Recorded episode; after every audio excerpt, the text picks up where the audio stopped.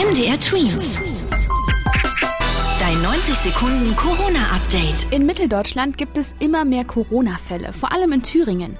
Dort liegt die Inzidenz bei 307, sagen Experten vom Robert-Koch-Institut. Thüringen ist damit das Bundesland mit den meisten Infektionen im Moment, dicht gefolgt von Sachsen. Dort liegt die Inzidenz bei 291. Dieser Wert soll aussagen, wie groß das Ansteckungsrisiko momentan ist. In Sachsen-Anhalt liegt der Inzidenzwert bei 121. Neue Regeln nach den Herbstferien. An Sachsens Kitas und Schulen gelten in den nächsten zwei Wochen spezielle Corona-Regeln. In den sogenannten Schutzwochen gilt Maskenpflicht im Unterricht an weiterführenden Schulen. In Grundschulen müssen weiterhin keine Masken im Unterricht getragen werden. Außerdem sind drei Corona-Tests pro Woche Pflicht. Vollständig geimpfte oder Genesene müssen sich aber nicht testen lassen.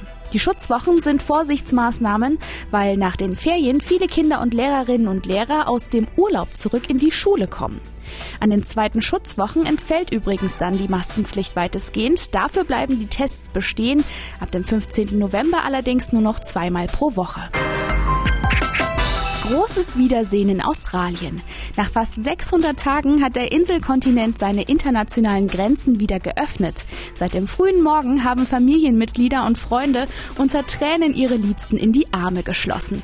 Am 20. März letzten Jahres hatte nämlich Australien eine der härtesten Grenzregelungen der Welt wegen der Corona-Pandemie eingeführt.